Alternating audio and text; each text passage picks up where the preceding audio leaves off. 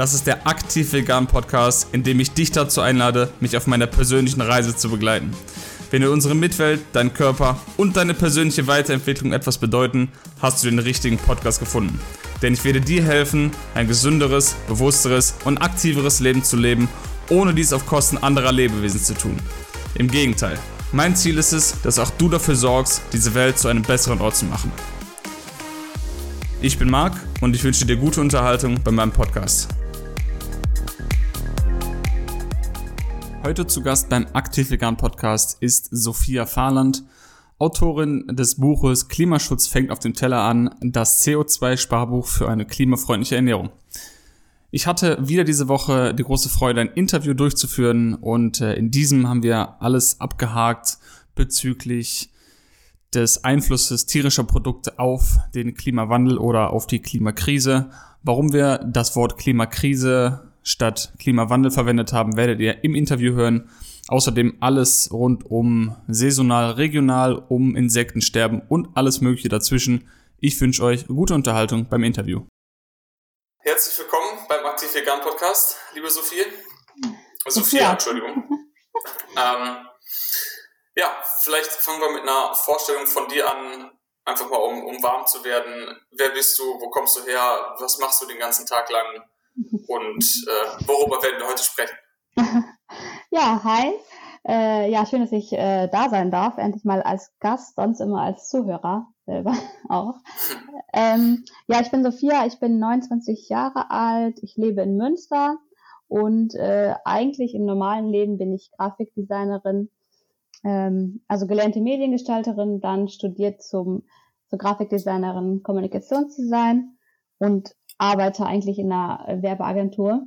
Aber in, in meiner Freizeit ähm, bin ich äh, Tierrechtsaktivistin und aber auch Umwelt- und äh, Klimaaktivistin, wenn man das so nennen darf. Mhm. Und ähm, jetzt seit neuestem auch Autorin. Und ähm, ja, das ist so das, was ich mache. Genau, das ist, äh, Autorin ist, glaube ich, das, worüber wir heute am meisten reden werden, beziehungsweise das, was du ja in dem Bereich gemacht hast. Mhm. Ähm, du hast gerade genannt, du bist oder du würdest dich als Aktivistin bezeichnen. Mhm. Ähm, ja. was, was ist für dich die Definition von, von einer Aktivistin oder von einem Aktivist? Völlig egal. Ja, das ist eine interessante also wie, Frage. Wie würdest du das definieren? Oder was, was macht ein Aktivist aus für dich? Ja, ich glaube, das ist jemand, der äh, nicht damit äh, fertig ist, eine Überzeugung zu haben oder eine Einstellung äh, zu einem Thema zu haben, sondern auch die nach außen zu tragen auf verschiedene Arten, Arten und Weisen, verschiedene Medien und verschiedene Aktionen.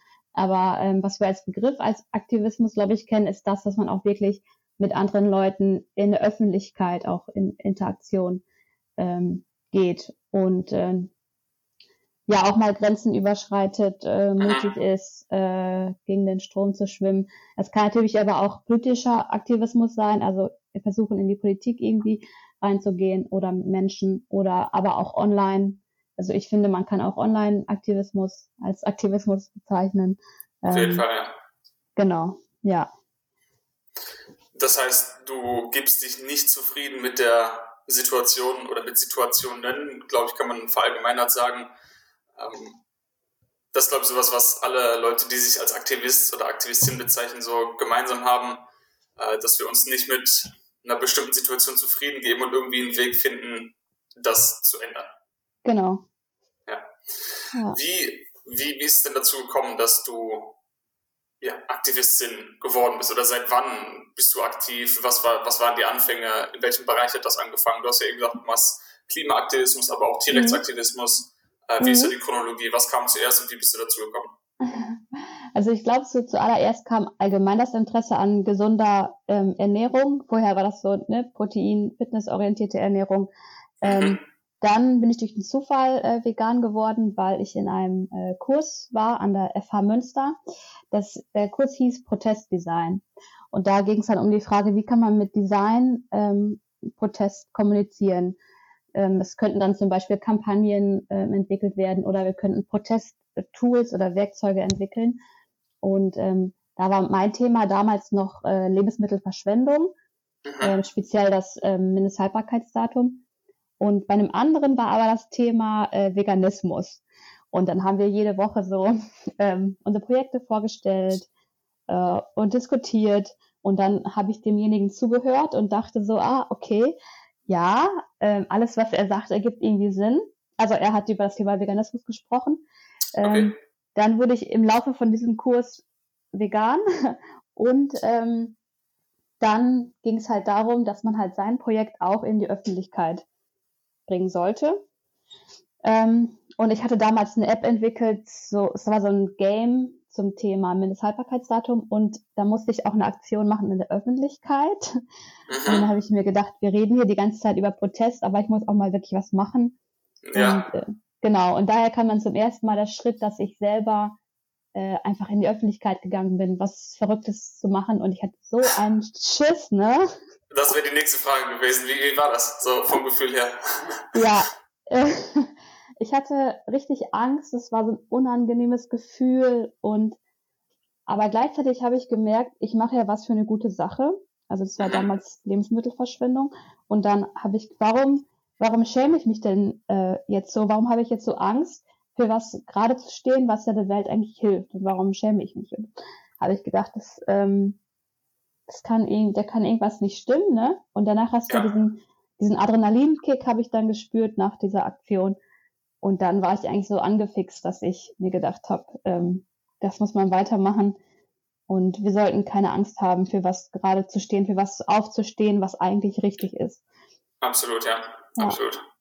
Genau. Ähm, und dann hat wahrscheinlich eins zum anderen geführt, äh, wie bei vielen auch, über den Veganismus dann, dass sich einfach das, der, der Blick geweitet hat auf andere Probleme, wo man noch irgendwie angreifen kann, die vielleicht noch beeinflussbar sind. Ja, mit ja. sehr, sehr einfachen Entscheidungen eigentlich, die man treffen kann jeden Tag, die jeder treffen kann. Genau. Ähm, ja, dann, dann war ich ähm, ja als Tierrechtsaktivistin aktiv für die Tiere und dann kam natürlich auch der, die Information zum Thema Klimawandel mhm. und der Zusammenhang von Ernährung und Klimakrise wurde dann immer deutlicher. Ja. Genau, ja. Und wie kam es jetzt dazu, dass du ein Buch verfasst hast, zusammengestellt hast? War das ja. auch aus einem Projekt entstanden oder war das, äh, bist du nachts aufgewacht und dachtest, Mann, ich muss sowas machen? Äh, das kam daher, äh, also in Münster ist ja die ähm, Aktion Fridays for Future auch total groß und stark. Ja. Und ähm, dann war ich halt einige Male ähm, dabei bei den Fridays for Future Demo, bei den ganz riesigen Demos. Und ähm, das war so kurz vor meiner Bachelorzeit. Und ich habe mir gedacht, oh mein Gott, so viele junge Menschen, so viele Veganerinnen auf einmal habe ich noch nie gesehen. Mhm. Dann ist mir aber eingefallen, dass die alle gar nicht vegan sind. Ähm, ja. Fridays for Future. Mhm. Und habe dann äh, ja, so ein bisschen rumgefragt, hey, sag mal, bist du vegan? Wusstest du schon das? Äh, Fleisch und so weiter. Und dann haben die meisten Schüler so reagiert, hä? Nein, warum? Das verstehe ich nicht. Wie meinst du das? Ähm, als ob das einen Unterschied hat, wenn, wenn ich jetzt einen Burger esse. Ja, und dann ich. Das macht doch, könnte man auch argumentieren, das macht keinen Unterschied, ob jetzt noch eine Person mehr oder weniger auf der Straße ist, ne? Genau, ja. und da ist so eine Welt für mich zusammengebrochen. Hm. Ich dachte, dass es wäre, äh, es wäre schon allen bewusst, dass eine vegane Ernährung äh, Klimaschutz bedeutet. Und da habe ich gemerkt, es fehlt einfach die Aufklärung für diese ja. Zielgruppe speziell. Genau. Ja. Und da habe ich das zu meinem äh, Bachelor-Thema gemacht. Ah, okay. Ja, weil ich ein Bachelor-Thema haben wollte, was ich auch selber spannend finde, wo ich mhm. dadurch auch mehr motiviert bin, was dafür zu machen, weil das ein was ist, was der, was der Welt irgendwie hilft. Und dann habe ich das zu meinem Thema gemacht und wollte halt speziell die Zielgruppe Fridays for Future zum Thema okay. Ernährung aufklären. Ja. ja. ja. Äh, ich habe beim, beim Durchschwirkern von dem Buch äh, festgestellt, du hast wahrscheinlich ich nehme an, das ist dein Ziel, war das so möglichst auf den Punkt und so einfach wie möglich zu komprimieren mit vielen äh, ja, Diagrammen und das Ganze sehr, sehr, wie sagt man, visuell darzustellen. Was ja. wahrscheinlich auch mit deinem Hintergrund zusammenhängt, den du gerade beschrieben hast. Genau, ja.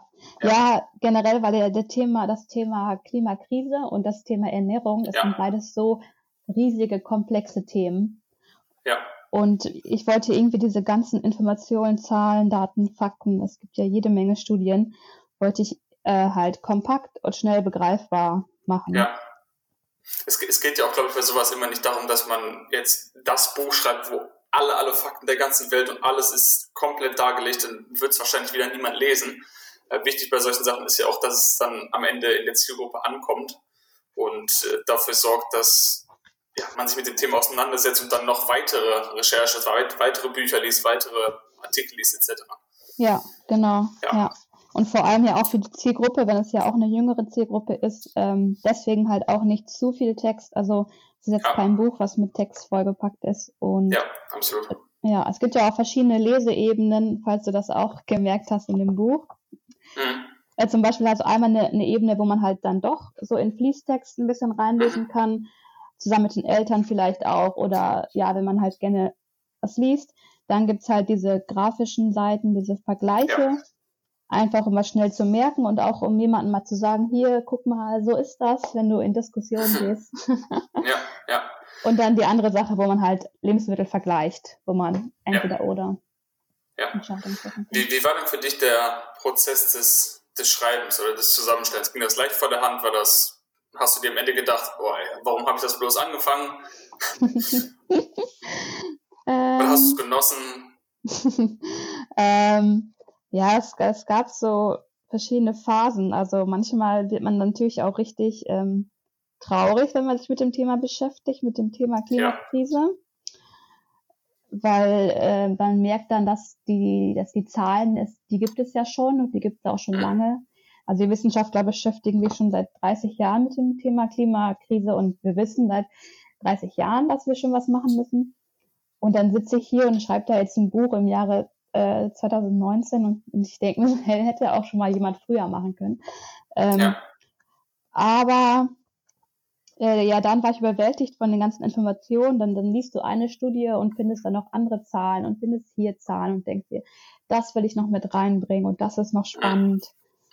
Und ähm, von daher, es war eigentlich richtig leicht zu schreiben, weil es so viele Informationen schon gab und äh, es war halt diese Motivation da. Ich muss dieses Thema endlich in den, in den Fokus bringen, dass endlich bei der ganzen Klimaschutzdebatte auch über Ernährung gesprochen wird. Und ja. da war ich so motiviert, das äh, ja, in die Öffentlichkeit zu bringen. Ja. Das heißt, du hast es dann auch quasi als Aktivismus für dich teilweise verbucht, sag ich mal. Mhm. ja, ja, sehr gut. Ähm, genau. Jetzt hast du ein paar Mal schon den Begriff Klimakrise genannt. Das ist ganz ziemlich zu Beginn in dem Buch, äh, fällt, glaube ich, das Wort als, als äh, erstmalig. Ähm, jetzt gibt es natürlich viele, die von einem Klimawandel sprechen. Warum benutzt du jetzt das Wort Klimakrise oder auch Klimakollaps? Hm, ja, weil ich also denke, warum trifft, warum ist das treffender für dich? Ja, ich denke, weil das Thema Klimawandel hat man zum einen schon viel zu oft gehört, deswegen hören viele ja. da schon weg. Also es geht so in einem Ohr raus. Ähm, und dann halt, weil ein, das ist so positiv. Also ein Wandel ist ja so, sprachlich gesehen, ja, okay, es ist der Wandel und es ist in Veränderung.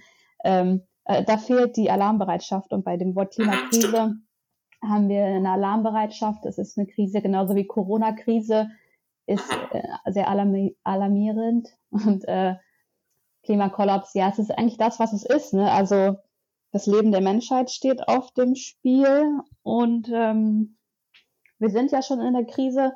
Von daher von der Wandel ist einfach zu, zu positiv. Ja. ja, ich denke auch. Her. Ich denke ja. auch, du hast ja dann auch erwähnt in dem Buch, dass man, dass wir noch grob zehn Jahre haben, um so das Gröbste zu verhindern, die gröbsten Folgen. Ähm, ja. Was nicht eine lange Zeit ist. So, wenn man mal zurückguckt, wie lang oder wie schnell sind zehn Jahre vergangen. Ähm, das genau. äh, kann man dann durchaus als Krise bezeichnen, denke ich, ja. Ja, ja. Und vor allem, als ich das Buch geschrieben habe, in der ersten Version standen da noch zwölf Jahre. Und dann, äh, als das Buch dann ins Lektorat ging und ins Kollektorat, musste ich das auf zehn Jahre umändern. Und das war auch noch so ein Moment, okay. Und da sind ähm, nicht zwei Jahre vergangen dazwischen. Nee, nee, genau. Ja, ja. Äh, ja. Äh, du unterscheidest ja auch zwischen menschengemachtem und natürlichem Klimawandel. Da ist wieder das Wort Wandel oder es verändert sich irgendwas. Mhm. Ähm, kannst du da noch mal ein bisschen für die, für die Zuhörer äh, differenzieren? Was, was heißt jetzt menschengemacht? Was, was heißt nicht menschengemacht? Ist Klimawandel was Natürliches? Ist das passiert das sowieso? Wie ist das? ähm, ja, genau, eigentlich kommt, ähm, ja, das Wort Klima kommt halt eigentlich aus dem, äh, was war das nochmal? Aus dem Griechischen, genau, und bleibt eigentlich die Neigung, also die Neigung der Erdachse, die da so ein bisschen schräg ist im Verhältnis äh, zu der Sonne. Und ähm, dann durch die La Bahn, Laufbahn der Erde haben wir halt so Schwankungen und die ergeben dann unsere Jahreszeiten. Ähm, irgendwann. Und der allgemeine Klimawandel, wenn du dir so einen Zeitstrahl anguckst, äh, verläuft ja über Millionen, Milliarden von Jahren. Ähm, was natürlich ist und auch also sehr langsam, ein sehr langsamer Prozess ist, wenn wir uns dann die Wechselwirkungen angucken. Aber wenn wir auf den menschengemachten Klimawandel gucken, dann ist es einfach äh, ein Zeitraum, der richtig kurz ist und ähm, ja, wir somit sozusagen alles beschleunigen. Und das kann man dass der menschengemachte Klimawandel eingetreten ist, ungefähr ab dem Zeitpunkt der Industrialisierung. Also zum Beispiel mit der Erfindung ähm, von, ähm, wie heißt das? Dampfmaschine. Genau, Dampfmaschine, von, von der Fließbandarbeit und so weiter. Und ähm, ja, seitdem ist das äh, ja außer, außer Bahn geraten, genau. Ja. Ähm, mir ist eingefallen, als ich mir so ein bisschen was überlegt habe für den Podcast, menschengemachter Klimawandel muss ja nicht unbedingt negativ sein. Also es ist, ja, die Folgen sind davon negativ, aber eigentlich, wenn man es jetzt mal so betrachtet, dass wir die Chance haben, mit unserem Verhalten, mit unserem Konsumverhalten, was auch immer man noch machen kann, wenn wir gleich noch in, im Detail besprechen, aber man hat die Möglichkeit, oder wir als Menschen haben die Möglichkeit, Einfluss auf das Klima zu nehmen, nicht nur negativ, sondern auch positiv potenziell was ja auch wieder Hoffnung gibt eigentlich, dass wir das Ganze wieder vielleicht ja, rumreißen können. Das heißt, wir könnten auch einen menschengemachten Klimawandel als positiv vielleicht irgendwann ansehen. Ja, genau. Ja, mhm. Ja sozusagen eine Stabilisierung auch. Ja, also das Gleichgewicht, ja. weil wir ja eigentlich in einem total glücklichen Zufall eigentlich nur leben, dass es Leben auf dem Planeten gibt, weil mhm. zufälligerweise äh, die Balance äh, zwischen den Treibhausgasen und der Atmosphäre genauso richtig ist, dass hier Pflanzen Photosynthese machen können. Und äh, dann wäre unsere Aufgabe, das Gleichgewicht halt wieder herzustellen. Ja. Ja, das ist so ein schmaler Grad, das sieht man ja auch daran, dass man dann immer über, oder diese Zahl, die hier so rumschwirrt im Raum, sind immer diese 1,5 Grad, unter der man sich, äh, unter der wir uns versuchen sollten aufzuhalten. Also unterhalb von 1,5 Grad Erwärmung.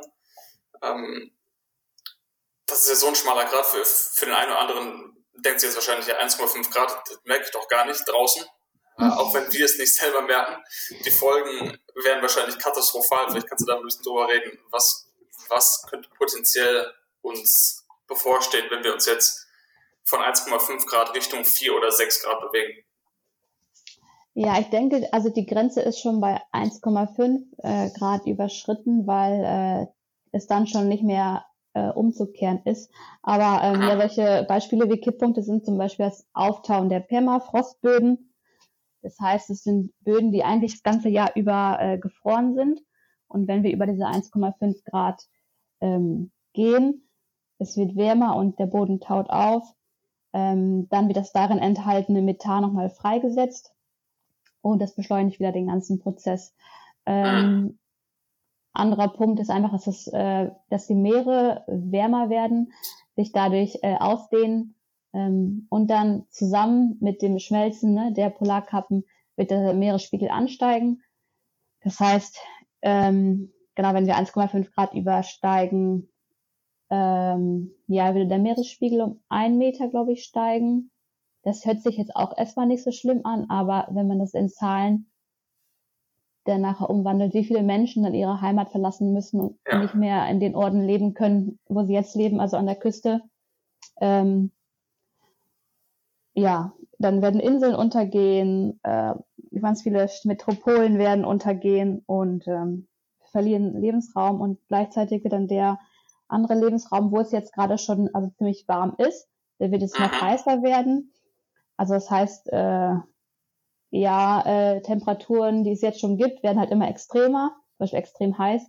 Und äh, da gibt es noch weniger äh, Flächen auf der Erde, wo wir Menschen überhaupt äh, leben können. Ja. Äh, da gibt es ja, auch ganz kommen also Zahlen dazu, ab wie viele Tage es dann über 40 Grad sein wird an manchen Orten. Mhm. Und mhm. Auch Orte, an denen es dann so heiß ist, dass da ein Mensch gar nicht überleben kann. Ja, das heißt, wir würden dann auch Sachen äh, ja, ins Auge blicken müssen, wie Flüchtlinge oder Menschen, die aus ihrer Heimat fliehen müssen, weil es einfach nicht mehr bewohnbar ist, sei es, weil, weil man nichts mehr anbauen kann, weil keine, keine Landwirtschaft mehr möglich ist oder weil man einfach nicht mehr leben kann, weil es überflutet ist, Wetterkatastrophen, die Menschen heimsuchen. Ja.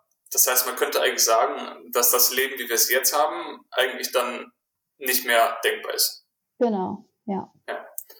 Was, was, wenn man das jetzt auf die aktuelle Zeit bezieht, wenn man, wenn man sieht, was, was aktuell passiert, äh, im Zuge von äh, Corona, was wir für Einschränkungen haben und wie viele Menschen sich darüber aufregen. Zu Recht, gefällt mir auch nicht, gebe ich zu. Ähm, dann sollte man das vielleicht mal als, ja, als, als Weckruf sehen, dass wir eigentlich so dankbar sein sollten, dass wir so ein Leben haben können, wie wir es haben und sollten das nicht kaputt machen durch ja, unser Verhalten, unseren Konsum. Ja, ja. Auf das heißt, auch, auch solche Sachen wie, weiß nicht, Krankheiten, die sich entwickeln, neue Viren, die sich irgendwo, sich mutieren, wie man das auch immer formulieren will.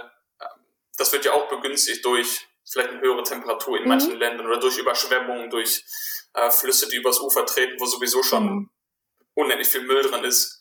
Ja, ja, ähm, genau. Ja, und vor allem auch ja. durch, äh, wenn es heiß ist und gleichzeitig eine hohe Luftfeuchtigkeit ist, dann ist mhm. es, glaube ich, sehr, sehr gut für äh, solche Viren wie äh, Ebola und Malaria sich zu verbreiten. Ja. Und vor allem auch, wenn wir jetzt, jetzt in Corona-Zeiten sagen wir, oh, irgendwie drei Wochen zu Hause bleiben ist total doof und äh, ja. ist ja kacke, ich bin so eingeschränkt. Aber wenn, ähm, wenn die Klimakrise da ist, dann gibt es vielleicht Tage, wo wir überhaupt nicht raus können, weil wir sonst draußen äh, einen Hitzetod erleiden. Gehen, ja. Genau, wir ja. können nur noch im Keller leben, ähm, weil es so heiß ist. Und ähm, es gibt keine Lebensmittel mehr, weil das Getreide äh, ist, ist so trocken, es kann nicht mehr Getreide angebaut werden. Ähm, ja, das sind dann nochmal ganz andere Probleme, die wir dann ja. haben, als wir jetzt in der Corona-Krise. Also wir haben ja jetzt immer noch einen Überfluss an, an Lebensmitteln, ne? Also mhm. es werden immer noch Lebensmittel weggeschmissen. Ähm, äh, alle Menschen machen Hamsterkäufe, obwohl es eigentlich immer noch einen Überfluss gibt an Lebensmitteln. Ja. Und wenn die Klimakrise ja. kommt, dann, dann werden wir uns sozusagen um das letzte Stück Brot dann irgendwie äh, bekriegen werden mit den Nachbarn. Ja. ja. Dann lass genau. uns mal zur, zur Handlung kommen. Was, was kann denn jeder Einzelne tun? Also wir können was machen, eben, vielleicht kannst du zu jedem ein bisschen erzählen. Äh, wir können im Bereich Reisen uns äh, verbessern und klimafreundlicher sein, im Bereich Ernährung, vielleicht fangen wir damit an ähm, im Bereich Abfall, Verkehr und was auch immer uns sonst noch jetzt äh, im Gespräch einfällt. Aber vielleicht fangen wir mal mit dem an, worüber das Buch geht, hauptsächlich ähm, mit unserer Ernährung. Mhm. Was, was haben wir da für ein, wie ist der Zusammenhang zwischen das, was auf unserem Teller ist, mit Weltklima? Wie ist der grobe Zusammenhang? Oh ja, der grobe Zusammenhang. ähm, es ist auch, also auch ein richtig komplexes Thema, ne? Aber man kann sich einmal Absolut, vorstellen, ja, ja. ja dass man, man kann sich jedes, jedes Lebensmittel äh, anschauen und dann überlegen, welche Produktionsketten standen dahinter. Und dann kann man von, von ganz vom Anfang anfangen bis zum Ende, wenn man sich alles anschaut. Ähm, aber zum einen, ähm, ja, die Herstellung von Futtermittel, wenn, wenn wir tierische Produkte essen, ähm, das Futtermittel angebaut werden muss, wofür vorher also Waldfläche in, in ähm, Acker umgewandelt wird, das ist ähm, problematisch, weil die Bäume ja eigentlich CO2 binden und wir ja. die ja zerstören und dadurch ähm, verlieren wir diese natürliche CO2-Senke. Ähm, dann aber auch der Einsatz von, von mineralischen Düngemitteln, von Pestiziden, die auf, das, auf den Acker gebracht werden. Da entstehen Treibhausgase. Dann der Transport vom Futtermittel hin zum, zum Zuchtbetrieb zum Beispiel. Dann auch in einem, in einem Zuchtbetrieb die Klimaanlage von dem Stall alleine schon ähm, den, den Stall auf eine Temperatur zu bringen, äh, dauerhaft, die irgendwie passend ist. Und ähm, dann die, die Ausscheidung der Tiere, also Kot und Urin der, äh, der Tiere und dann vor allem bei den, ähm, bei den Wiederkäuern, also so Tiere wie äh, Kühe, die zum Beispiel ja Wiederkäuer sind, stoßen dann Methan aus durch, äh, durch ihre Verdauung, durch Rülpsen und Pupsen. Und das ist auch ein Treibhausgas.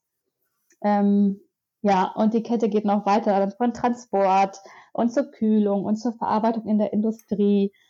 Und ähm, all das zusammen ergibt dann immer einen Wert und der ist halt unterschiedlich bei verschiedenen Lebensmitteln. Und daher können wir uns dann entscheiden, äh, was wir essen möchten und was nicht und haben darauf dann einen Einfluss.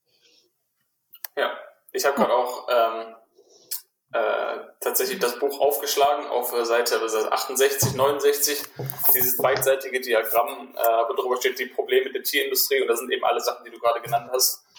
Also Nutztiere, Futtermittel, Dünger, Entwaldung, Transport, Luftverschmutzung, Treibhausgase, Gülle, Insektensterben.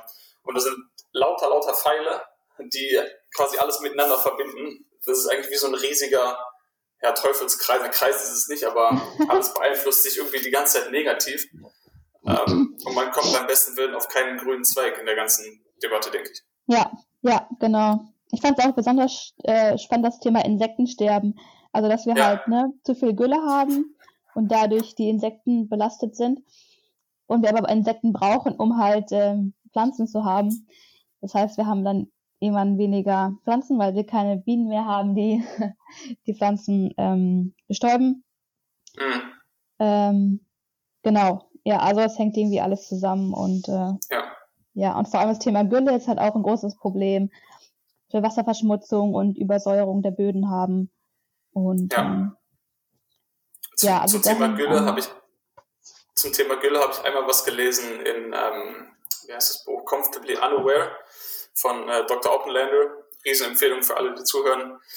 Ich glaube, da wurde irgendeine Zahl genannt von allein in den USA glaube, 5 oder 8, 45 Tonnen ungefähr an, an Fäkalien, die anfallen pro Sekunde. Und ich dachte mir, was? 45 Tonnen pro Sekunde? Also, das, das, sind ja Mengen, das kann man sich ja gar nicht vorstellen. Das heißt, ja. eigentlich, eigentlich sollte es jedem einleuchten, dass pflanzliche Lebensmittel einfach eine viel, viel, ja, oft kürzere Kette haben in der Herstellung und dass einfach weniger Energie reingesteckt werden muss. Dass es nicht perfekt ist und nicht klimaneutral ist, mhm. kann man auch erwähnen. Sollte man auch nicht verschweigen, weil warum? Ne? Ähm, aber das ist ja absolut kein Vergleich und die ganzen Vergleiche, die du hier machst, ja, ähm, ja. Vom, vom, vom, CO, vom CO2-Verbrauch her, wenn du das vergleichst, das ist ein No-Brainer, wie du am Anfang gesagt hast eigentlich. Ja, ja, du hast recht, vor allem weil Pflanzen produzieren keine Gülle, ne? Also es ist eigentlich ja, so wenn es nur das wäre, ja. wenn es nur das wäre, ne? Also ähm, ja. ja, die produzieren keine Gülle, sollte ja eigentlich auch jedem irgendwie klar sein. Und man muss sie auch nicht füttern. Ähm, mhm. Und gleichzeitig binden sie noch CO2. Also das ist eigentlich optimal. Und Stimmt, ähm, ja. Ja. ja, vor allem bei der Gülle auch, das ist ja so extrem. Dann äh, sagen die Landwirte immer, ja, wir brauchen aber tierischen Dünger für die Felder. Und äh, erstmal braucht man ja keinen tierischen Dünger. Man könnte ja, es gibt ja auch die äh, bio-vegane zyklische Landwirtschaft, die halt eine ja. vegane Landwirtschaft ist. Und man könnte ja auch, also Menschen produzieren ja auch Gülle. Wir könnten ja auch unsere eigene ja. Gülle nehmen. Ja. Das ist ja auch ein Problem. Also Menschen produzieren massenhaft äh, Gülle und die könnten wir auch nehmen. Ähm, mhm. Es ist ja auch ein Problem, gerade die irgendwie loszuwerden. Auch nicht so optimal wenn man da mal recherchiert und ähm, wir könnten die Tiere einfach Tiere sein lassen und die ähm, also weniger Tiere halten und die einfach nur als unsere Freunde. Weniger züchten in erster Linie. Genau, ja. weniger züchten ja. und unsere, unseren eigenen Code nehmen, den wir eh loswerden müssen. Ja. Zum Beispiel. Wobei da hätten, da hätten wahrscheinlich wieder viele Menschen irgendwie ein Problem mit, vom, vom Kopf her so, öh, nee, das ist eklig, aber nur weil es von einem anderen Tier ist, ist es plötzlich weniger eklig. Genau. Ja.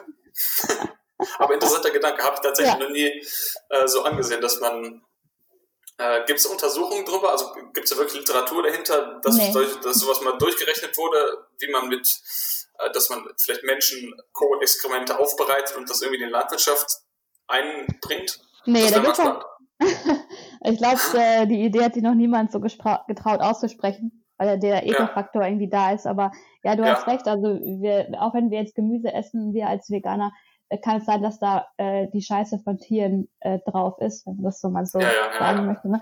Ähm, ja. ja, aber man könnte das ganze Abwassersystem ja irgendwie um, umwandeln, umändern. Es gibt ja schlaue Menschen, die sich da ja bestimmten System einfallen lassen könnten und dann könnte man das machen. Ähm, ich Vielleicht mal, hört jemand zu. ja, vor, vor allem es gibt auch die äh, Organisation Goldeimer, die beschäftigen sich auch mit Zugang zu Hygiene, also weltweit. Und ähm, da gab es auch einen spannenden Podcast zum Thema äh, Abwasser und äh, das wäre nochmal eine, Ide eine Idee für die vielleicht. Ja. Stichwort Wasser. Äh, wie sieht das aus wassertechnisch? Wie viel ähm, oder warum ist der Wasserverbrauch bei tierischen Lebensmitteln so viel höher? Ja, das hat auch wieder viele Faktoren. Also einmal die Bewässerung ähm, der Futtermittelindustrie und mhm. dann zu dem, was die Tiere auch trinken. Also wenn du mir so vorstellst, wie viel eine Kuh äh, trinkt jeden Tag, das, das, können wir uns irgendwie auch fast gar nicht vorstellen. Ähm, und dann natürlich auch das äh, virtuelle Wasser, was ja die Kuh eigentlich verunreinigt. Also indem sie halt äh, trinkt und isst und dann Kot und Urin ausscheidet, ähm, verunreinigt sie das Grundwasser, weil das ähm, ja in Form von Kot und Urin sich zusammen mischt und zusammen ähm, Ammoniak ähm, ergibt in der Mischung, mhm. das ja auch ein schädliches Treibhausgas ist. Ähm, genau. Das, das heißt, wir, virtuelles Wasser ist quasi dann die, die Summe, wenn man es als Summe bezeichnen kann, von dem, was tatsächlich verbraucht wird, plus das, was danach nicht mehr verwendet werden kann? Genau, ja. Okay. Also einmal das sozusagen das Regenwasser, was ja eigentlich sowieso runterfällt, aber mhm. es fällt ja auf den Boden und ähm, dadurch werden, wird halt Getreide angebaut, um das nachher den Tieren zu geben. Mhm ähm, und dann, was die Tiere trinken und was halt verunreinigt wird. Aber auch zum Beispiel in der Industrie wird auch richtig viel Wasser gebraucht zur Reinigung der Schlachthäuser, zur Reinigung der ja. Molkereien und sowas. Ähm, das alles wird zusammengerechnet zum, virtuellen Wasser. Also es ist jetzt nicht genau das Wasser, was die, das die Kuh nur trinkt, sondern auch das, was im gesamten Prozess verunreinigt ja. wird und was man ja eigentlich ja auch besser anders nutzen könnte. Ne? Ja, ja. Äh, was mich, was mich ähm, nicht geschockt hat, aber ja, was ich nicht so vor Augen hatte, als ich das Buch durchgeblättert habe, äh, als du den Vergleich machst, visuell zwischen Butter und ähm, was, mit was hast du verglichen? Margarine. Äh, ich weiß gar nicht, das ist ein paar Mal verglichen, glaube ich, es kam ein paar Mal vor in dem Buch. Ähm, und ich denke mir mal so, warum, warum ist, also dass das Rindfleisch offensichtlich katastrophale Auswirkungen hat auf unser Klima, das haben so viele schon mitbekommen, das wissen viele so. Noch nicht genug, absolut. Aber warum, warum ist das bei Butter noch mal krasser? Gibt es da irgendwas, was in der, in der Verarbeitung passiert, dass dieser Wasserverbrauch oder CO2 oder Flächenverbrauch so hoch ist? Mm, ja, das, das liegt, glaube ich, an der Produktion von der Butter. Also einmal brauchen wir 1000 Liter Wasser, um ein Liter Kuhmilch herzustellen. Und dann brauchen wir 20 Liter Kuhmilch, um ein Kilogramm Butter herzustellen. Und bei der Butterherstellung ist das so, dass äh, die Milch ja äh, gegoren wird oder die wird stehen gelassen. Der obere Teil setzt sich ab, so eine kleine obere Schicht wird abgenommen und dann nochmal weiterverarbeitet, äh, dann wieder getrennt und dann haben wir halt das kleine bisschen, was überbleibt, so die Butter halt. Ähm, mhm vielleicht früher, als man es zu Hause gemacht hat, wusste man noch, wie aufwendig es ist, Butter herzustellen, wie lange das dauert.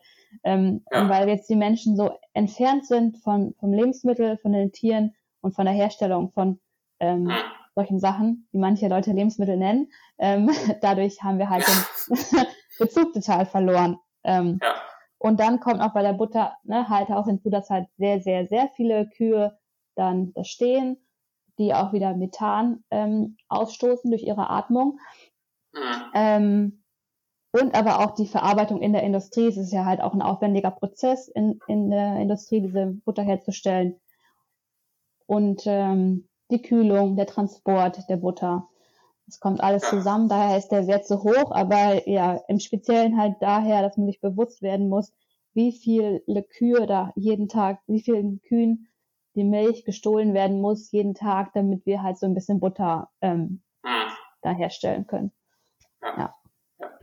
Und das ist ja was, was man ähm, so einfach durch Margarine austauschen kann. Wollte ich gerade sagen, ja. Selbes gilt ja auch für, für Kuhmilchprodukte. Ich meine, es gibt so viele pflanzliche Milchsorten heute. Ich verstehe ehrlich, ich verstehe wirklich nicht, warum Leute noch Milch kaufen. Also das Geschmacksthema kann es nicht sein, weil es gibt so viele Sachen, die gut schmecken. Äh, der Preis kann es auch nicht sein, weil es ist vielleicht 5 Cent teurer oder so. So nämlich ist wirklich nicht mehr teuer heutzutage. Äh, klimatechnisch ist absolute Katastrophe und über die Ethik muss man gar nicht mehr reden, das ist selbsterklärend. Mhm. Ja. Äh, ja. Aber um, ja. Das, um das zusammenzufassen mit dem, mit den, äh, oder wolltest du noch was sagen? Ja, ja, genau. Also in dem Buch lasse ich das Thema Ethik äh, ja auch komplett weg. Also die Themen Ethik und ja, Gesundheit sind jetzt gar nicht ja, im Buch drin, weil dass wir das Buch nochmal um das zehnfache dicker machen. Ja, ja. Deswegen. Hier steht, steht ja auch vorne drauf, Klimaschutz fängt auf dem Teller an, das CO2-Sparbuch für eine freundliche Ernährung.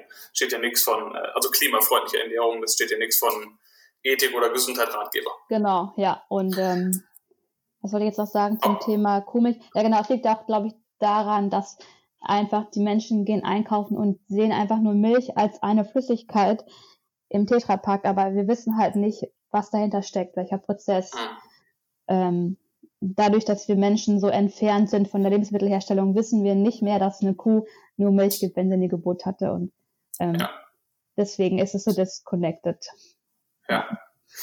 Ähm, in dem Buch hast du ja so ein, so ein System, quasi, was auch hinten drauf abgedruckt ist, so, eine, so ein Pyramidensystem.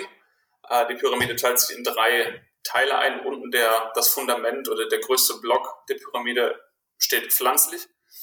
Ähm, das heißt, wenn man das Thema Ernährung, der die Grundlagen von dem Thema Ernährung und, und Klimawandel, Klimakrise, kann man eigentlich damit zusammenfassen, dass wir uns in erster Linie pflanzlich ernähren sollten, weil einfach die ganzen Sachen, die du eben erklärt hast, weniger Wasser, weniger Fläche, weniger CO2-Ausstoß, weniger Methan und, und, und, und, ähm, das einfach schon mal ein solides Fundament ist.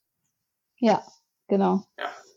Und es ist auch vor allem der, der größte Bereich, weil ähm, es am einfachsten umzusetzen ist. Ich wollte halt das irgendwie so einteilen, dass es ähm, einfach äh, anwendbar ist und pflanzlich und tierisch kannst du auf den ersten Blick, kann jeder unterscheiden und erkennen. Da muss man auch nicht viel Hintergrundinformation haben, um das zu unterscheiden. Und das ja. ist, deswegen ist der größte Impact. Ähm, und ich denke, es ist auch leichter umzusetzen als, ja, ich habe es eben gesagt, wir können auch noch andere Sachen anschauen, wie Thema Reisen, Flugreisen, Schiffreisen, vor allem äh, Abfall, wie wir damit umgehen, wie wir mit Verkehr umgehen. Das ist alles schön und gut, aber für mich ist immer so, dass, dass ein, also jemandem zu sagen, dass er auf seine Reise verzichten soll oder vielleicht woanders hinreisen soll, äh, das ist vielleicht für viele nicht so greifbar, kann, so, kann ich mir vorstellen, wie einfach was anderes zu essen. Also, ja. der, nee, lass mich, lass mich nochmal das neu ausdrücken. Der, der Gedanke für viele ist natürlich schon dramatisch, keine tierischen Produkte mehr zu essen. Aber wir beide wissen aus Erfahrung, dass die Umsetzung davon mehr als leicht ist und viel leichter ist, als in den anderen Bereichen was zu tun. Oder wie, ja. wie, ist, wie ist deine Erfahrung? Ja, ja, auf jeden Fall. Und vor allem alle anderen Bereiche verlangen ja auch teilweise eine große ähm, Investition. Ähm, mhm. Also zum Beispiel, äh, wenn man das Thema ähm, Gebäudeisolierung, äh, das Thema Bauen in Betracht zieht. Du kannst, niemand kann losgehen, auf einmal baue ich mir jetzt ein total klimafreundliches Haus. Stimmt. Äh, aus meinem Taschengeld mal eben. Ähm, ja. der, oder wir kaufen uns alle neue E-Bikes oder genau. neue, äh, neue Autos, die besonders effizient sind, stimmt, ja, ja. Ja, und nicht jeder hat auch die Möglichkeit, seinem Vermieter zu sagen, hey, ähm, können wir bitte jetzt zu Ökostrom wechseln? Bei manchen liegt das nicht in der Entscheidungskraft und vielleicht auch bei jungen ja. Menschen nicht, die noch zu Hause wohnen. Ähm, oder manche Menschen sind vielleicht aufs Auto angewiesen. Ähm, also da sind alle Sachen, wo du vorher auch äh, entweder Geld in die Hand nehmen musst oder Bürokratie Kram erledigen musst, wie zum Beispiel dann den Ban Bankenwechsel, was ja auch für manche eine große Hürde ist. Ähm, und aber bei dem Thema Ernährung kannst du es einfach direkt heute machen. Es ist äh, nicht teurer als eine durchschnittliche Ernährung. Genau, es ist günstiger. Und ähm, es kann jeder jetzt sofort heute direkt verändern. Da müssen wir nicht lange ähm, irgendwelche teuren Umbaumaßnahmen ähm, haben. Ja. Ja. Das ist ein guter Punkt. Und wir müssen auch auf niemanden warten. Ne? Du musst nicht auf die Politik warten. Hm, du musst ja. nicht, ähm, du kannst direkt heute anfangen. Dafür brauchst du auch ja. kein, kein Gesetz, oder sowas. Du kannst es einfach jetzt schon machen. Ja. Du hast am Anfang gesagt, dass du auf diesen Fridays for Future Bewegungen äh, Leute getroffen hast oder angesprochen hast, die äh, sich noch nicht bewusst waren über den Einfluss zwischen Ernährung und Klimawandel oder Klimakrise. Ähm, das heißt, erste Schwierigkeit war da erstmal die, das Wissen bereitzustellen. Aber jetzt gibt es ja genug Wissen online, es ist genug Wissen gesammelt, auf das man kostenlos zugreifen kann. Ähm, das heißt, die Info steht eigentlich bereit und ich, ich behaupte einfach mal, dass die meisten Leute sich sehr wohl bewusst sind über diesen Zusammenhang. Oh Gott, also auf keinen Fall alle, aber viele oder zumindest mehr als ähm, es gibt mehr Leute, die es wissen und nichts tun, als die, die was ändern. Wie, wie kann das sein, dass man trotz dieser Informationsfülle, die wir haben, trotzdem noch nicht genügend Leute ins Handeln kommen? Was, was hält die meisten Leute zurück? Was denkst du? Ja, ähm, es ist echt eine schwierige Frage, weil es ist halt schade vor allem, weil die Menschen, die ja schon ähm, Angst haben um, den, um die Klimakrise, sollten ja eigentlich alarmiert, alarmiert sein. Oh nee, Quatsch, falsches Wort. Sollten ja nee, alarmiert. alarmiert, genau, sein ähm, und bereit sein, alles Mögliche zu tun, um das aufzuhalten. Ähm, die, die Menschen, die nicht verstehen, was der Klimawandel bedeutet, die ähm, sind auch nicht bereit, Veränderungen in Kauf zu nehmen. Aber wenn ich schon ähm, informiert bin, ähm, Deswegen ist das für mich auch so eine unerklärliche Sache, warum man die nicht verändert. Aber ich denke, es gibt da also drei Gründe. Also vor allem, was du sagst, ist halt die fehlende Aufklärung.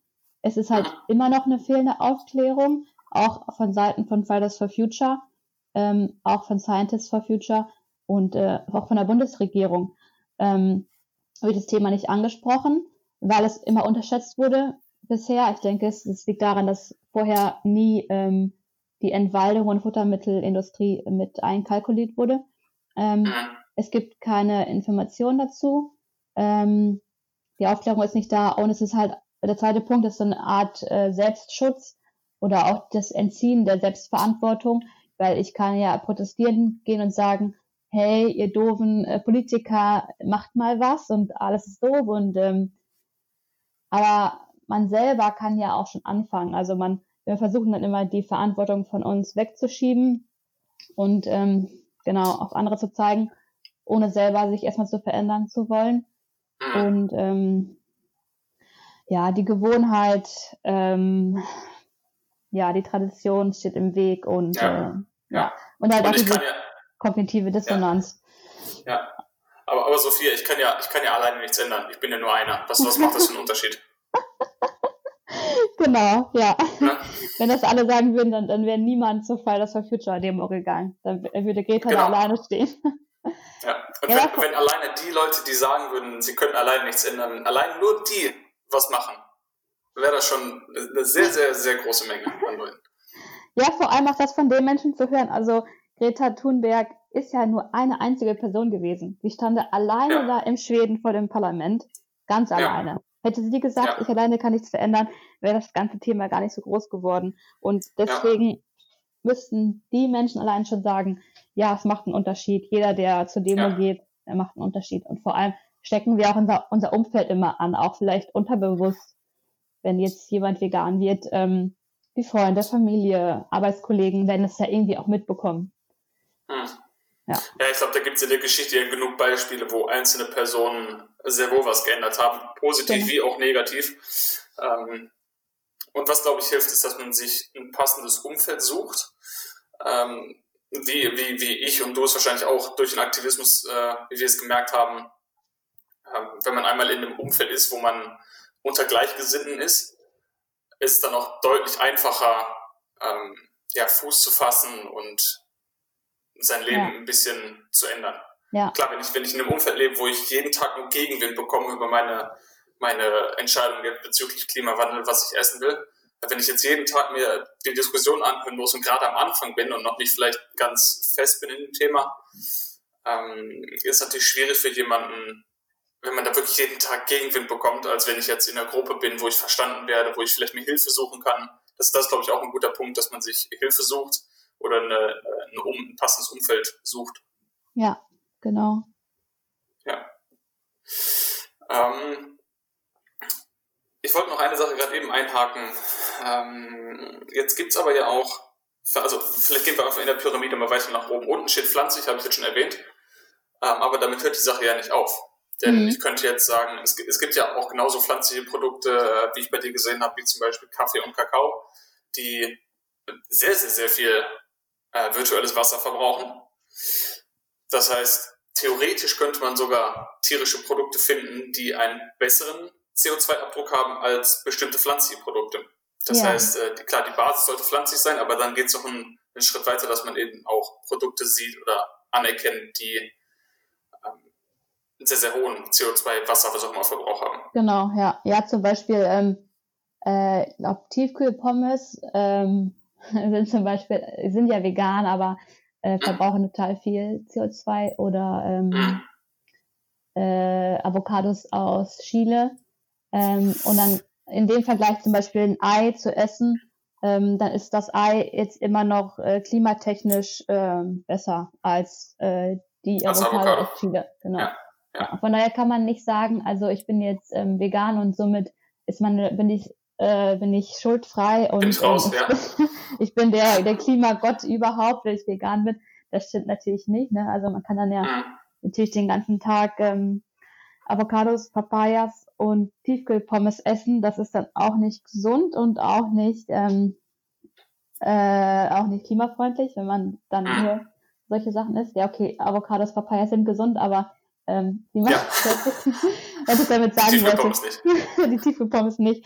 Ähm, also auch als, als vegan lebender Mensch kann ich auch immer noch klimaschädliche Entscheidungen treffen. Auch äh, ja. ich kann auch jeden Tag hin und her fliegen, äh, eine äh, Kreuzfahrt machen und keinen Ökostrom haben und dann vegan leben und dann bin ich ja auch nicht auf der sicheren Seite. Ja. Und äh, was kannst du denn zum Thema saisonal und regional fra äh, nicht Fragen sagen? Das ist eben der zweite Teil dieser Pyramide, der in der Mitte steht, vor der Spitze saisonal und regional einkaufen? Was sind die großen Vorteile, wenn ich saisonal, oder was heißt saisonal einkaufen? Vielleicht hat das noch nie jemand oder jemand noch nie gehört. Äh, was ist das und was sind die Vorteile? Ähm, ja, das heißt eigentlich, dass man äh, nur das Obst und Gemüse ähm, kauft, was gerade in der Saison ähm, erntereif ist, also was jetzt gerade ähm, erntefrisch und erntefertig ist. Ähm, und da kann man sich zum Beispiel einen Saisonkalender ähm, dazu nehmen, den kann man als App auf dem Handy haben oder die kann man sich ausdrucken und dann ähm, schauen. Und dann schaue ich, bin ich zum Beispiel gerade im Dezember, dann ist zum Beispiel gerade Rotkohl in der Saison. Das heißt, ähm, mhm. es wurde gerade frisch vom, vom Feld geholt. Und wenn ich etwas esse, was nicht saisonal ist, dann ist es da automatisch aus einer anderen Region irgendwo auf der Welt hierher geholt worden, wo gerade die Saison, das äh, Klima dazu passend ist, das Wetter. Äh, zum Beispiel Oder jetzt gerade äh, zum Beispiel Weintrauben zum Beispiel aus Südafrika dann. Die äh, kann ich, kann ich aber auch auf, wenn ich jetzt auf den Markt gehe zum Beispiel, kann ich da auch ähm, Weintrauben aus Südafrika kaufen. Also es ist nicht immer alles so einfach. Ähm, genau, und da, da kann ich so ein bisschen schauen, was ich kaufe, um auch ähm, dem zu entgehen, dass ich was kaufe, was sehr lange eingelagert wurde äh, in einem beheizten Lagerraum oder ähm, was halt eingeflogen wurde. Besonders schlimm sind Sachen, die mit dem Flugzeug ähm, hergebracht wurden. Ja, deshalb ist, glaube ich, die Kombination aus saisonal und regional so wichtig, weil wenn ich jetzt nur wieder eins der beiden hernehme und sage, okay, ich kaufe Äpfel, die sind regional, aber selbst wenn die aus meiner Region kommen und ein halbes Jahr in irgendeinem Lagerhaus gelegen haben, ähm, wäre es besser, die in der Saison aus der Region zu kaufen. Also die Kombination ist da deutlich wertvoller als die beiden Einzelteile. Mhm, ja, genau. Das heißt, wir, wir sparen einfach äh, ja, Transportwege mit dem Flugzeug, mit dem Schiff. Wir sparen ähm, Lager, Lagerenergie. Ja, nicht Kosten, Kosten sparen wir nicht, aber wir sparen CO2 ein, so kann man sagen. Mhm, genau, durch die Energieaufwendung. Und, und was, glaube ich, auch ein, ein Punkt ist, den man gar nicht so auf dem Schirm hat, wenn man regional oder saisonal einkauft, dass man ja wieder ein Gefühl dafür bekommt, wann welches Gemüse Saison hat, dass man sich auch darauf freuen kann, wenn ja. Sommer ist, dass wir wieder Erdbeeren-Saison haben oder dass man sich im Winter darauf freut, äh, dass wir da weiß nicht, viele Kohlsorten-Saison haben oder äh, Steckrüben, was auch immer im Winter Saison hat. Mhm. Und kann sich da auch wieder ein bisschen Variation in den, in den Speiseplan einbauen. Ja. Einfach aufgrund der wechselnden Obst- und Gemüsesorten, die Saison haben. Ja, ja, mega gut. So kann man das auch echt als Vorteil sehen, ne? Also wie du sagst, wir haben dann Abwechslung, äh, abwechslungsreiche Ernährung, weil wir halt saisonal essen. Das ist halt ein totaler Vorteil und diese Vorfreude äh, mhm. zu haben und auch Lebensmittel ähm, dann mit etwas zu verbinden. Also die Erdbeeren mit dem Sommer, und so weiter. Ja, das kann man natürlich auch positiv sehen. Aber man kann es auch negativ betrachten, dann sagen, wenn ich jetzt jemand bin, der überhaupt kein Rotkohl, ähm, Spitzkohl, Rosenkohl mag, äh, Pastinaken nicht mag, dann mag es für jemanden eine Einschränkung sein. Wo er natürlich, wenn man ne, mit den richtigen Gewürzen, mit exotischen Gewürzen kann man auch alles exotisch kochen. Von daher ja. kann man da auch eine Aushilfe schaffen. Und ich denke, das Ganze ist ja auch nicht schwarz und weiß. Selbst wenn jetzt jemand sich dazu entscheidet, den ganzen Frühling, Sommer und Herbst ähm, Sachen aus der Region und Saison zu kaufen und im Winter geht es aus XY Gründen, warum auch immer nicht, äh, dann ist es immer noch besser als gar nichts zu tun. Also es ist ja nicht ein schwarz und weiß Thema. Das heißt ja nicht, dass man irgendwelche Sachen sich nie mehr kaufen darf oder nie mehr Kaffee kauft oder nie mehr Kakao kauft, sondern dass man einfach ein Bewusstsein schafft und äh, ja, ich, dieses was tun, was man kann, das sage ich immer nicht so gern, weil wir können alle viel mehr tun, als wir machen. Mhm. ähm, aber es ist, ist nicht ein, ein schwarz und weiß Thema, oder? Genau, nee. Und vor allem, weil du ja auch gar nicht immer alles wissen kannst und auch nicht sehen kannst. Ja. Also beim Thema pflanzlich ist es so einfach, das kannst du immer äh, machen. Aber bei dem Thema saisonal und regional ist es auch dem ganz normalen Verbraucher gar nicht möglich, da die klimafreundlichste Entscheidung immer zu treffen, weil zum einen der, der Herkunftsort muss nicht immer gekennzeichnet werden vom Hersteller. Ja. Äh, es steht nicht immer dran, ob es jetzt Südafrika ist oder äh, Frankreich. Und vor allem auch die Transportart können wir auch gar nicht erfahren als äh, Konsument. Ob es jetzt ein Flugzeug ist ein, oder ein LKW oder ein ähm, Containerschiff, das kann dir niemand ja, so genau sagen. Von daher wirst du dann auch mal, mal nicht richtig treffen. Und ähm, wenn wir schon uns pflanzlich ernähren, dann sind wir sowieso schon ähm, auf einer guten Seite und haben schon vieles ja. richtig gemacht. Wenn wir dann noch äh, einfach schauen, dass wir versuchen, das Flugzeug zu vermeiden, das kann man ja ein bisschen mit Menschenverstand zu gucken, okay, sagen wir mal Chile, äh, China, Südafrika, das ist immer mit dem Flugzeug gekommen. Das kann man dann vermeiden und was anderes vielleicht kaufen. Aber man muss es da auch nicht alles richtig machen. Man kann auch nicht 100 Prozent regional, saisonal immer sein.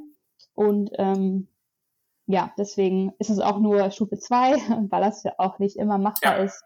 Und ähm, ja, genau. Und die, äh, dann würden eigentlich mehr Leute sagen, das ist eine enorme Einschränkung.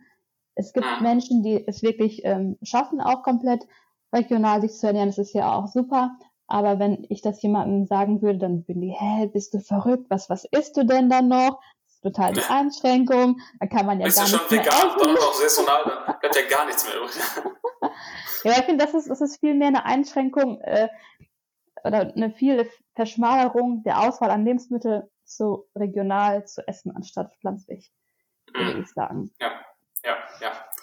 Ich denke, ich denke bei der ganzen Debatte, wenn man, wenn wir diesen untersten Teil der Pyramide, das Pflanzliche, abgedeckt hätten, wenn jetzt jeder sich dazu entscheiden würde, wirklich den groß, groß, Großteil und ich rede jetzt nicht aus meinem ethischen Herzen raus, sondern rein aus, aus Klimagründen jetzt, wenn jetzt jeder sich dazu entscheiden würde, den großen Teil seiner Ernährung aus pflanzlichen Lebensmitteln zu beziehen, ähm, oder auch regional und saisonal, dann würden wir ja auch als, als Konsument quasi dem Hersteller, den Lebensmittelherstellern signalisieren, wir wollen mehr von diesen Sachen, wir wollen mehr regional und saisonale Sachen. Und dann würde das Ganze auch einfacher werden, weil aktuell ist ja das ganze System so aufgebaut, dass wir Früchte aus anderen Ländern haben wollen. Das heißt, wenn wir wenn wir das signalisieren, dass wir mehr regionale Sachen haben wollen, dann denke ich, äh, wird es auch einfacher für uns werden, dass wir auch das beziehen können, weil der Markt liefert nur das, was wir, was wir nachfragen. Ja, genau, ja. Vor allem, wenn wir schon einmal alle pflanzlich sind, dann, dann fallen so viele Probleme weg, dass ja. äh, das schon mal ein super Schritt wäre. Ne? Ja. So, Spitze der Pyramide steht jetzt hier noch Bioprodukte. Mach mal ein bisschen Werbung für Bioprodukte. ja. Was ist Bio, der Vorteil? Äh, der, Bio, äh, der Vorteil an Bioprodukten ähm, ist zu dem einen, also einmal der Insektenschutz, ähm, weil im Bio-Lebensmittelanbau der Einsatz von, ähm, ja, von Pestiziden äh, verboten ist und der Einsatz von Pflanzenschutzmitteln auch ähm, eingeschränkt ist. Und es werden halt organische Dünger verwendet und keine synthetischen, keine, ähm, die auf Mineralöl basieren zum Beispiel. Das heißt, dass wir eigentlich ähm, bei Bio-Lebensmitteln immer, sagen wir, ungefähr 10 bis 20 Prozent weniger Treibhausgase haben im Vergleich zu konventionellen ähm, und als Thema Insektenschutz auch mit drin haben, ähm, weil das Thema Artensterben und Insektensterben natürlich auch mega das Problem ist. Das können wir mit Bio, also alle, die Bienen schützen möchten, sollten Bio-Lebensmittel kaufen. Ähm, ja. Genau. Und dann auch den, den Boden zu schützen, weil auch Gülle, die Aufbringung von Gülle halt ähm, eingeschränkt ist in einem gewissen Maße in dem Bio-Lebensmittelanbau. Und äh, wir durch Bio-Lebensmittel einfach ähm, ja den Boden schützen, das Wasser schützen, alle, alle Tiere auch schützen. Ähm, ja, genau. Jetzt hast du ein paar, Mal, ein paar Mal schon im Podcast Bienensterben angesprochen. Warum liegen dir diese süßen Bienen so am Herzen? Also mir liegen sie auch am Herzen, aber was, ähm, warum sollten wir das nicht aus den Augen verlieren? Mm, ja, da muss man sich so ein bisschen bewusst werden, dass, ähm, dass in der Natur ja alles irgendwie zusammenhängt. Ne? Also jedes Lebewesen hat eine, eine super wichtige Aufgabe im Ökosystem. Alles hängt irgendwie zusammen. Äh, außer wir Menschen, wir, wir tragen nichts Gutes ja. dazu. Ich wollte es gerade sagen. Wir sind die einzigen Tiere, die jetzt nicht äh, sonderlich äh, zum Erhalt des Planeten beisteuern, sondern zur Zerstörung. Mhm. Ähm, genau, also die ähm, Bienen bestäuben die Pflanzen. Wenn wir keine Bienen hätten, hätten wir kein Obst und Gemüse teilweise. Also ein Großteil der Pflanzen ist auf die Bestäubung von Insekten angewiesen. Äh, zum einen sind Insekten auch wichtiges Futter für die Vögel.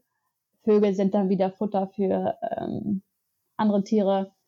Ja. Und ähm, wir Menschen, wir brauchen einfach dieses gesunde Ökosystem, um überhaupt ähm, ja, leben zu können. Wir brauchen Bäume, Bäume und Pflanzen, die Sauerstoff produzieren. Ähm, und wenn diese, die Biene wegfällt als unterstes Element, das ist wie so ein Kartenhaus, kann man sich vorstellen, dann bricht alles zusammen, dann ist diese Balance zerstört und wir haben als Menschen irgendwann kein, kein Gemüse und kein Obst mehr, was wir essen können. Ähm, ja, genau. Deswegen sind die Bienen so wichtig. Sehr gut. äh, ja, man muss dann immer das große, das große Ganze im Auge behalten. Ähm, und was bei, was bei, bei dem, äh, äh, was soll ich jetzt sagen, äh, wenn man eben sich klimafreundlich ernährt, kommt ja, also das führt ja dazu, dass man nicht nur A, weniger Tiere konsumiert, im besten Fall gar keine, äh, sondern auch damit quasi noch Tiere noch mehr schützen kann. Das heißt, jemand, der jetzt vegan lebt, aber vielleicht sich noch nie mit dem Thema Klimawandel auseinandergesetzt hat, was, glaube ich, nicht so oft passiert, aber vielleicht gibt's das. Ähm, das heißt, wenn jetzt auch Leute, die schon vegan leben, aber trotzdem jetzt noch Acht geben auf Sachen wie Kaffee, Kakao, regional, saisonal, die ganzen Stellschrauben noch drehen, äh, können wir als vegan lebende Menschen potenziell noch mehr Tiere retten. Nicht nur die, die wir nicht mehr essen, sondern auch die, die an den Folgen von Klimaschäden vielleicht weniger dann sterben. Genau, ja. Ja. Und auch, also ja, ich finde das, ich, ich find das gut hinten, was du gesagt hast. Äh, unsere Ernährung muss neu gedacht werden. Jede Mahlzeit zählt und jeder Einkauf zählt. Da, ja. Damit zeigst du ja nochmal, dass es nicht eben schwarz und weiß ist. Und selbst wenn man mal keine Möglichkeit hat, man ist vielleicht unterwegs, man kann sich nicht irgendwie, kann, hat nicht die Wahl zwischen regional und, und, und ähm, nicht regional. Ähm, aber dann kann, hat man eben noch die Möglichkeit, in den nächsten Kaufentscheidungen wieder von neu anzufangen und wieder was gut zu machen. Mhm. Genau, ja. Ja, nur das, das Ding ist dann, kommt beim Thema Bio oft, da muss man dann auch unterscheiden zwischen pflanzlich und äh, tierisch. Deswegen ist Bio ja. auch ganz oben, weil ich könnte jetzt auch eine, eine Bio-Butter kaufen, ähm, anstelle von der konventionellen Margarine, aber die ist immer noch 90 mal schädlicher als die konventionelle Margarine. Und ähm, ähm, auch hört man oft, ja, wir kaufen nur Biofleisch, also jetzt für die, für die Umwelt äh, kaufen wir regionales Biofleisch. Ähm, aber da ist das Biofleisch auch nicht unbedingt äh, klimafreundlicher, weil wenn ja. wir halt daran denken, dass ähm, ja die Biotiere mm, mehr Zeit haben zum Wachsen und auch mehr Platz haben, jetzt nicht sonderlich viel Platz, aber halt mehr äh, Fläche ja. haben, ähm, länger wachsen. Dadurch müssen die mehr fressen, dadurch produzieren die länger Gülle und äh, Methan und ähm, dadurch ähm, ja, braucht eigentlich ein, ein Stück Bio äh, Leichenteile, verbraucht mehr Ressourcen als ein konventionelles Stück hm. Leichenteile. Ja, ja. ja. Ja, ja deshalb fängt die Pyramide auch unten an mit, mit pflanzlich und äh, Genau. Dann geht es weiter nach oben, ja. Ja, das ist halt total, der totale Zwiespalt, ne? Weil ja eigentlich äh, die konventionelle Haltung äh, effizienter ist von der Umwandlung von, also der pflanzlichen Kalorien zu tierischen. Ähm, aber die Bio-Haltung ist, äh, sehen manche Menschen als äh, ethische an, ähm, aber ist ressourcenintensiver. Also von daher ist ja. einfach das tierische Lebensmittel ergibt einfach überhaupt keinen Sinn mehr. Nee, nee, macht keinen Sinn mehr. so, wir bewegen uns langsam Richtung Ende. Wir haben schon fast die Stundenmarke gekratzt. Oh. Ähm, ich will die letzten Worte aber dir überlassen, äh, oder den Großteil der, der letzten Worte. Wenn du nochmal das ganze Ding, das ganze Buch jetzt zusammenfasst mit ein paar Worten, wie würdest du das zusammenfassen? Das heißt, ähm, ja, was, für wen ist das Buch, für wen ist es gedacht? Was gibt es für Infos da drin? Wo kann man es bekommen? Und wo kann man dich erreichen, wenn man vielleicht Fragen an dich hat? Ja, also das, das Buch ist für, für alle Menschen, die sich für Klimaschutz einsetzen möchten, gut geeignet. Ähm, aber vor allem die, die sich für Klimaschutz interessieren, aber das noch nicht in ihrem persönlichen Alltag äh, eingebracht haben. Und ähm, deswegen ist das das perfekte Tool, um selber klimafreundlich zu leben, während man sich für Klimaschutz einsetzt. Ähm, aber auch zum Verschenken total gut geeignet. Mhm ähm, für Menschen, die noch nicht klimafreundlich leben, einfach zu sagen, hier, schau mal, die Ernährung ähm, hat den und den Einfluss. Ähm, ja, und. Wo bekomme ich das? Bitte? Und wo bekomme ich das? Ähm, man kann das zum einen äh, Support Your Local äh, Buchhandlung. Man kann das, äh, wenn die ja. Corona-Zeit vorbei ist, kannst du ja. es im Buchhandel kaufen, einfach da bestellen, reingehen. Hallo, ich hätte gerne äh, das Buch Klimaschutz fängt auf dem Teller an von Sophia Fahrland. Ähm, man kann es auch bei Amazon bestellen oder auch direkt bei dem ähm, Verlag. Ähm, das ist www.komplett-media.de. Da kann man das Buch direkt beim Verlag bestellen. Mm, ja. Okay, und genau. wenn jemand noch eine Frage an dich persönlich hat, wo kann man dich erreichen? Äh, Stehst du offen für Fragen oder sagst du, nee, bitte nicht? ja, gerne. Ähm, alle Fragen könnt ihr äh, über Instagram an lautstark vegan richten. Ähm, ja, da beantworte ich gerne alle Fragen. Ja, super. Werde ich alles noch in den äh, Folgenotizen äh, entsprechend alles reinpacken. Link zum Buch, Link zu deinem äh, Social Media Account. Und äh, ja, von, von meiner von, meinem, äh, von meiner Warte aus denke ich, ist es auch eine, vielleicht ein, eine schöne Idee an gerade junge Leute zu verschenken, mhm. die, wie du am Anfang gesagt hast, keine Lust haben, groß viel Text zu lesen, die eher äh, Bilder basiert sind. Oder auch für jeden vielleicht, der, der zuhört oder, oder Kinder hat, Enkelkinder hat, kleine Schwestern oder Brüder hat, die vielleicht gerade in der Schule sind und vielleicht eine Projektarbeit machen müssen in dem Thema, in dem Themenbereich. Äh, da sind, glaube ich, so Diagramme immer ganz, ganz gut geeignet, um da ähm, ja, vielleicht eine Präsentation zusammenzubauen für jemanden, der jetzt nicht wirklich Lust hat, Text und Text und Text und Text zu lesen. Ja, genau. Und natürlich auch für, für Aktivisten auch gut geeignet, ne, um sich diese Zahlen mhm. immer parat zu haben bei Argumentation. Ja. ja. ja. Ja, und es ist halt natürlich halt mega schwer. Das Thema Ethik ist halt nochmal was ganz anderes. Also bei dem Buch geht es halt echt nur um das Thema Klima. Ja. Ähm, aus dem ethischen Aspekt wissen wir ja, dass man äh, Tiere nicht essen sollte. Ja. Super, Sophia, ich danke ja. dir vielmals für das Interview. Ja, danke. Bleib vegan, ja. bleib laut, lautstark vegan vor allem. Lass dich ja. nicht unterkriegen. Ähm, ja, ansonsten würde ich das Ganze jetzt hier beenden. Danke, danke, danke an jeden, der zugehört hat. Ähm, ja, gerne Feedback an mich oder an die Sophia direkt zum Buch. Also nochmal danke dir, ja, dass gerne. du da warst und äh, ja. Danke fürs Gespräch, danke für die Einladung. Gerne. So, da sind wir wieder. Ich hoffe, ich konnte euch mit diesem Interview gute Unterhaltung liefern und einige Informationen liefern. Ich hoffe, das Interview motiviert und inspiriert euch, diesem sehr wichtigen Thema die Beachtung zu schenken, die es verdient. Ich entschuldige mich wirklich für diese Audioqualität auf meiner Seite. Irgendwas ist mit meinem Mikrofon schiefgelaufen, irgendeine Einstellung war daneben. Ich bitte das zu entschuldigen. Äh, falls ihr mehr solche Interviews sehen wollt oder hören wollt, besser gesagt, dann vergesst nicht, den Podcast zu abonnieren, sei es auf Spotify, auf Apple Podcast, wo auch immer ihr den Podcast hört. Lasst einfach ein Abo da, so können wir einfach in Summe viel mehr Menschen erreichen. Ich danke euch, wünsche euch eine schöne Zeit. Wir hören uns in spätestens sieben Tagen wieder. Bis dahin, macht's gut.